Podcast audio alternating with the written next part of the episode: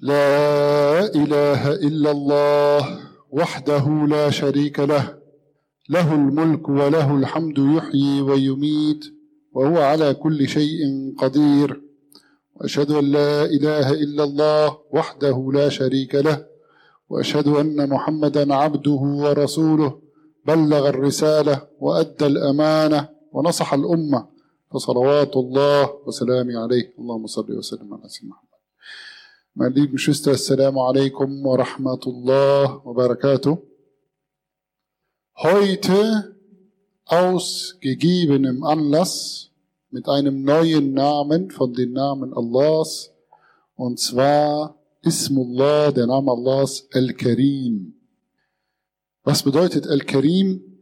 meisten von euch kennen es und wird oft und meistens übersetzt mit der Großzügige oder der Großzügige zügigste, da alle Namen Allahs in der Superlative sind.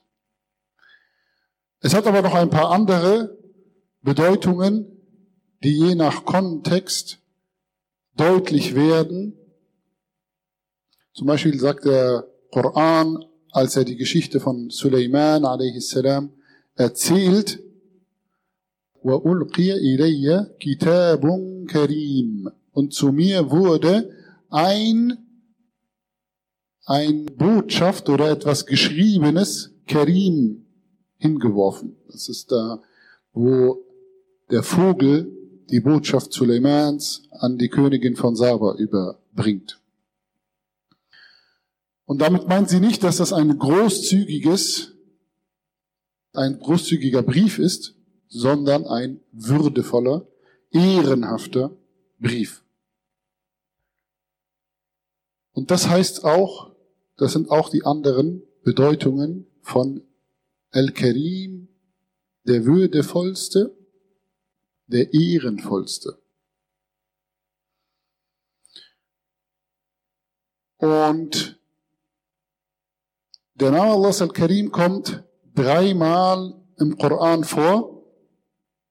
Einmal, wenn es heißt, فتعالى الله الملك الحق لا إله إلا هو رب العرش الكريم Und das heißt, erhaben ist Allah, der König, der wahre König. Es gibt keinen Gott außer ihm, der Herr des ehrenvollen oder des würdevollen Thrones. An einer anderen Stelle, Ja ayyuhal insanu ma gharraka bi rabbikal karim. O du Mensch, was hat dich getäuscht hinsichtlich deines großzügigen oder würdevollen Herrn? Und hier, vorher wurde El-Karim im Zusammenhang mit dem Thron erwähnt, jetzt wird es direkt als eine Eigenschaft Allahs erwähnt. Und in dem etwas längeren Vers, in dem es am Ende heißt, وَمَنْ شَكَرَ فَإِنَّمَا يَشْكُرُ لِنَفْسِهِ وَمَنْ كَفَرَ فَإِنَّ رَبِّيَ غَنِيٌّ كَرِيمٌ Und wer dankbar ist, so ist er dankbar für sich selbst. Und wer aber undankbar ist, wer leugnerisch ist, kafara, leugnerisch, ja, so ist mein Herr unbedürftig großzügig geht oder würdevoll geht oder ehrenvoll geht, wobei ehrenvoll in diesem Kontext die beste Übersetzung ist. Und in dem Vers von äh, Surat al-Qalam, den wir alle kennen, die erste Offenbarung, die auf den Propheten herabkam, heißt es, Iqra wa rabbukal akram. Lies und dein Herr ist, hier kann es heißen, der großzügigste oder auch der würdevollste oder der ehrenvollste. Al-Ghazali hat einen ganzen, der alte Al-Ghazali, vor 800 Jahren der Ghazali, hat einen ganzen Abschnitt zu Al-Karim. Ich lese einen Teil davon vor. Auf Arabisch ist das Ganze noch ein bisschen schöner, weil es sich reimt und weil es sich weil es so in einer lyrischen Form geschrieben ist. Er sagt, der Großzügige, er ist derjenige, der, wenn er jemanden in der Hand hat, begnadigt. Und wenn er verspricht, einhält. Und wenn er gibt, noch mehr als die äußerste Hoffnung gibt. Und es, dem Großzügigen ist es egal, wie viel er gab oder wem er gab. Und wenn jemand wegen eines Bedürfnisses zu einem anderen geht, ist er nicht zufrieden. Wenn jemand, das heißt, wenn man irgendetwas hat in seinem Leben, was man möchte, was man erfüllt haben möchte, wo man die, dieses Bedürfnis danach hat und dann soll man direkt Allah bitten darum. Denn Allah liebt es, wenn seine Diener zu ihm kommen und ihm nach alles fragen. Das ist auch in seiner Eigenschaft als El-Karim.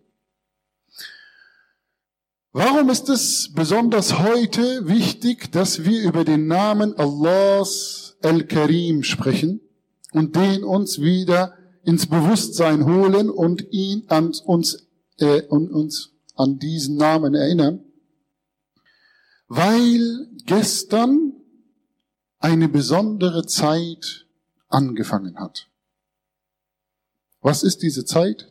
Das sind die zehn Tage von Dhul Hijjah, an deren Ende Yawm Arafah ist, der Tag von Arafat, der Höhepunkt des Hajj, an dem die Pilger an dem Berg alle versammelt sind und Allah bitten und flehen und dem Tag danach Eid al-Adha ist.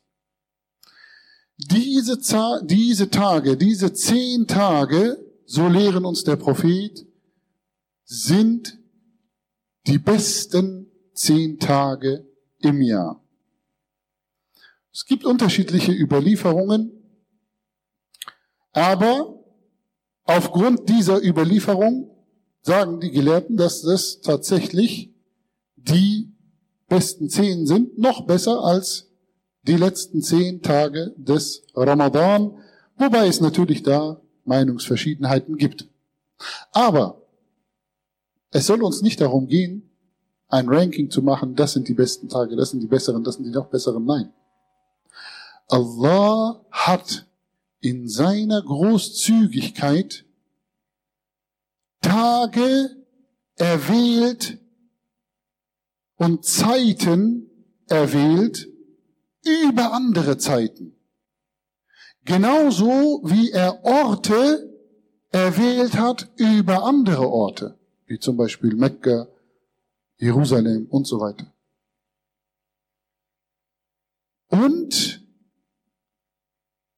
hat von den Zeiten besonders erwählt den Monat Ramadan, die letzten zehn Tage des Ramadan, die Laylatul Qadr, dann natürlich auch das letzte Drittel der Nacht zum Beispiel und eben auch die zehn Tage von Dhul Hijjah. Und wir wissen nicht, warum Allah sie erwählt hat. Vielleicht ist ein Geheimnis in diesen Zeiten, und vielleicht ist es auch nur, dass Allah der großzügigste ist und uns einen Grund geben will, wieder zu ihm zu kommen. Und uns einen Anker geben will, dass wir als Gemeinschaft zusammenkommen. Und dass wir uns nochmal mehr anstrengen und auf Allah zugehen. Und uns die besonderen Zeiten als Anlass nehmen, uns zu bessern, uns zu überprüfen, Schlechtes zu unterlassen, auf Gutes zuzugehen. Und wahrscheinlich sind es beide Gründe. Und noch viele mehr. Aber in seiner Großzügigkeit hat Allah, was hat Allah damit gemacht? Indem er uns den Ramadan gibt, bringt er uns alle zusammen. jeden Tag in der Moschee. Indem er uns die zehn Tage von Dhul Hijjah gibt, bringt er uns zusammen und motiviert uns, dass wir in diesen Tagen mehr tun. Und das ist von der Großzügigkeit und natürlich auch von der Weisheit Allahs.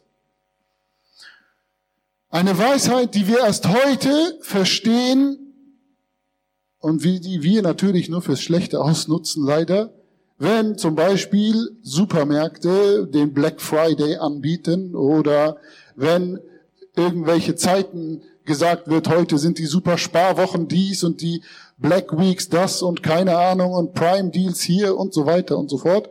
Warum? Weil man genau weiß, psychologisch bekommt man damit die Menschen, dass sie überhaupt ihre Abwehr gegen den Konsum wegfallen lassen. Dass sie sagen, aber es ist so billig jetzt, es ist gerade günstig und so weiter und so fort. Und Allah macht das mit uns im Guten. Er will, hat nur unsere Interesse im Blick. Allah hat nichts davon, wie der Hadith ganz klar sagt, wenn wir ihn anbeten.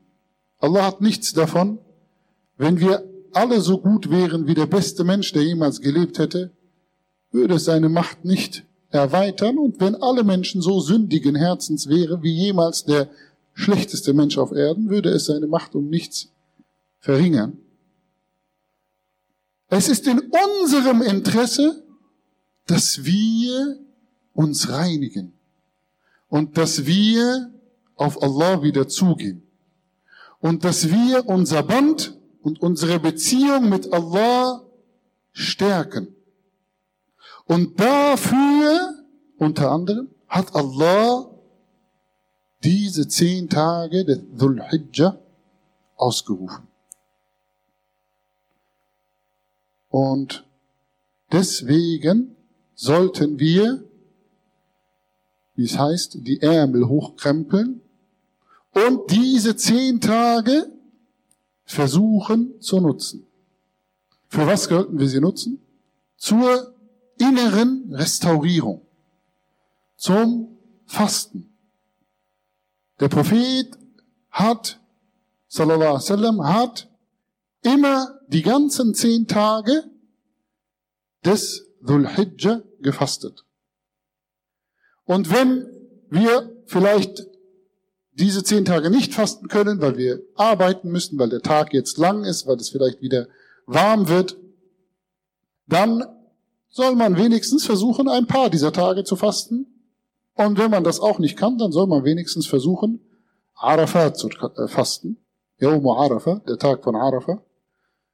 Denn von diesem sagt der Prophet, dass er hofft, dass er die Sünden für das kommende Jahr und für das vergangene Jahr auslöscht. Und wer nicht fasten kann, oder zusätzlich zum Fasten, kann man spenden und soll man geben.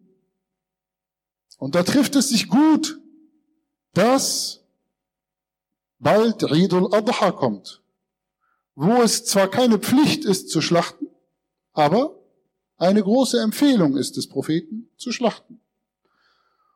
Und wenn ihr nicht in Deutschland schlachten wollt, dann könnt ihr eine Spende veranlassen. Jetzt in den zehn Tagen von Dhul Hijjah an Muslime helfen, an Islamic Relief und sie schlachten in eurem Namen für die Bedürftigen und für die Armen in einem Land eurer Wahl. Und wenn auch das nicht möglich ist oder zusätzlich dazu, könnt ihr zusätzliche Gebete machen. Oder sagen, oh, da gab es doch das Gebet in der Nacht, das der Prophet uns anempfiehlt. Und das wir alle leider viel zu sehr vernachlässigen. Aber sind nicht diese zehn Tage ein Aufruf, sich mal hier hinzusetzen und zu sagen, ich werde ein Gebet in der Nacht beten? Oder sich regelmäßig anzugewöhnen, seine Lehrzeiten, seine Zeiten, in denen man Auto fährt, in denen man mit der U-Bahn fährt, in denen man sozusagen immer in so einer Art Autopilot-Modus ist und irgendetwas nur wartet, zu füllen mit Subhanallah, Alhamdulillah, La ilaha illallah und diesen Tasbihat und Tahlilat. Und das ist auch etwas, was der Prophet sallallahu alaihi wasallam uns empfohlen hat für die Monate del Hijjah, dass wir so viel wie möglich diese Tasbihat und Tahlilat machen. Und natürlich, Allah ist der großzügigste mit uns und er hat uns den großzügigen Koran gesandt. Al-Quran al-Karim. Der großzügige, der würdevolle, der ehrenvolle Koran. So geben wir ihm in diesen zehn Tagen auch wieder Ehre und Würde und reißen uns zusammen und lesen jeden Tag Verse und Seiten aus diesem Buch. Und indem wir dem Koran Ehre geben, hoffen wir, dass Allah uns auch Ehre gibt. Der Prophet sallallahu alaihi wasallam lehrt uns, dass es am Tage des Jum'a eine Stunde gibt, an dem Allah kein Dua zurückweist. So bitten wir Allah um Vergebung. Vielleicht treffen wir mit unserem Dua genau diese Stunde.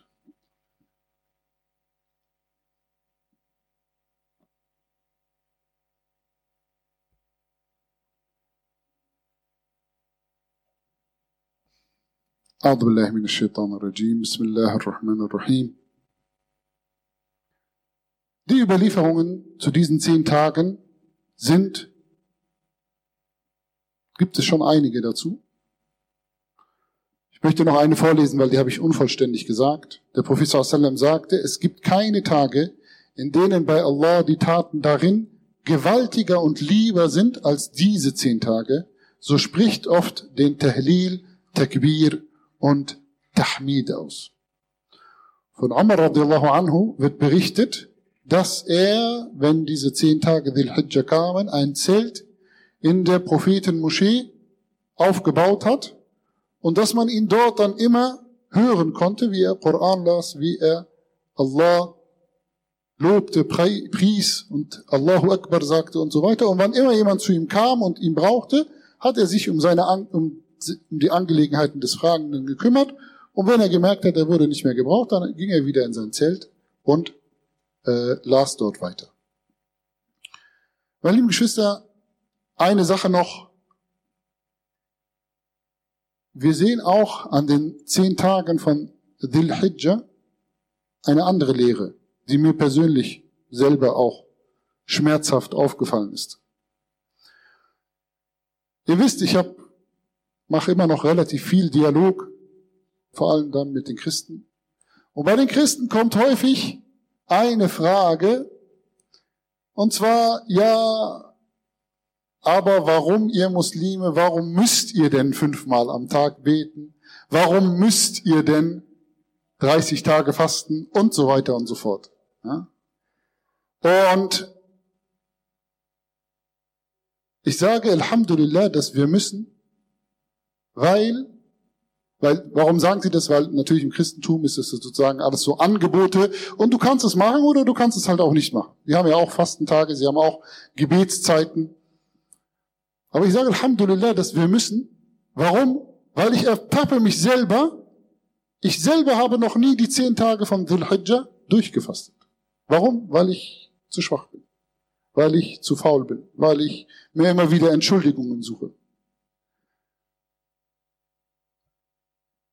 Aber Ramadan habe ich gefastet. Warum? Weil ich muss. Es gibt keine Entschuldigung, nur wenn ich krank bin. Warum? Und das ist, und genauso bei den Gebeten. Qiyamul Leil, selten.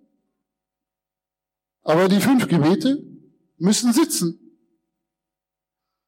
Und Sulhijjah ist auch ein Angebot Allahs, was nicht verpflichtend ist, aber wir können daran sehen, dass unser Nefs meistens das nicht so gut verträgt, leider. Ein freiwilliges Angebot. Sondern, dass wir schon es brauchen, dass Allah uns zur Pflicht macht, faste im Ramadan, bete fünfmal am Tag. Warum? Er macht es nicht für sich. Er macht es für uns, weil er genau weiß, wenn es nicht Pflicht ist, dann kommt unser Nefs, unser Hauer und unsere Lust und unsere Begierden dazwischen und finden eine Million Ausreden und Entschuldigungen, warum wir jetzt gerade da nicht fasten und da nicht beten und so weiter. Und so sind wir gezwungen, uns am Riemen zu reißen und dann funktioniert es auch. Für Subhanallah, auch hier sieht man, an Sulhijjah sieht man diese Weisheit Allahs, dass uns bestimmte Sachen zur Pflicht gemacht wurden, ist für uns selbst und ist gut für uns. Und Allah ist hier großzügig mit uns. Und er gibt uns auch die Möglichkeit, freiwillige Sachen, wie jetzt in diesen zehn Tagen, zu machen. Meine lieben Geschwister, unsere Beziehung zum, zu Allah als Al-Karim sollte beinhalten, dass wir, wenn Allah uns mit Ni'am, mit Wohltaten, mit Gutem ausgestattet hat, dass wir dies auch in einem gewissen Maß natürlich zeigen. Das heißt, wenn immer der Prophet jemanden gesehen hat, der mit zerfetzter Kleidung, mit schmutziger Kleidung, mit äh, kaputter Kleidung und so weiter herumgelaufen ist, da hat der Prophet ihn gefragt, bist du arm oder, oder wie, wie ist dein finanzieller Status? Und wenn ihm gesagt wurde, nö, Alhamdulillah, ich habe Geld, dann hat ihm der Prophet aufgetragen, dann kauf dir bitte bessere Kleidung und belauf nicht so herum, weil Allah liebt es, die Spuren seiner Wohltaten an seinem Diener zu sehen. Die Ni'ma, wenn Allah mit uns großzügig ist, ist es eine Verantwortung und eine Prüfung. Genauso wie wenn Allah uns etwas entzieht oder uns mit Mangel oder mit Härte oder mit einem Schicksalsschlag prüft, ist auch, dass Allah uns etwas gibt, eine Prüfung. Und daher ist der Koran ganz klar und sagt, فَأَمَّا الْإِنسَانُ إِذَا مَا ابْتَلَاهُ رَبُّهُ فَأَكْرَمَهُ ونعمه فيقول ربي أكرمن وأما إذا ما ابتلاه فقدر عليه رزقه فيقول ربي أهانا Das heißt, und wenn der, wenn dem Menschen, wenn ihm eine Prüfung auferlegt wird, und jetzt sollte eigentlich kommen, wenn er arm ist oder ihm etwas entzogen wird, was sagt aber Allah? Ihm eine Prüfung auferlegt wird und er behandelt ihn großzügig und gibt ihm Ni'ma, gibt ihm Wohltaten, dann sagt er, oh, mein Herr ist so großzügig. Aber wenn Allah ihn prüft und ihm bemisst, also ihm sozusagen genau nur so viel gibt, dass er nicht mehr gibt, nur dass er überlebt zum Beispiel, ja, dann sagt er, oh, mein Herr hat mich erniedrigt. Aber beides ist eine Prüfung von Allah. Wenn du von Allah großzügig behandelt werden willst, dann behandle andere Menschen großzügig. So wie Allah uns Zeiten und Orte macht, damit wir zusammenkommen, sei du auch ein Faktor in deiner Familie, dass diese Familie zusammenkommt und gib ihnen Zeiten und Orte, an denen ihr zusammenkommt. Bewahre deine Würde vor allem gegenüber Allah Lass nicht zu, dass der Erste, der dich würdelos sieht, Allah ist. Und ehre den Koran, damit er dich ehrt und dich recht leiten kann. أقول قول هذا استغفر الله لي ولكم Allah sei mit uns großzügig, O Allah sei mit uns barmherzig, O Allah gib uns Ehre, O Allah gib uns Würde, O Allah gib das wir in unserer Würde nicht geknickt werden von einem anderen Lebewesen, außer von dir. O Allah, mach, dass wir uns nur vor dir verbeugen und vor dir demütigen. O Allah, lass uns großzügig sein mit unseren Ehepartnern. Lass uns großzügig sein mit unseren Kindern. Lass uns großzügig sein mit unseren Familien. mit unserer Gemeinde, mit, der, mit dieser Gesellschaft.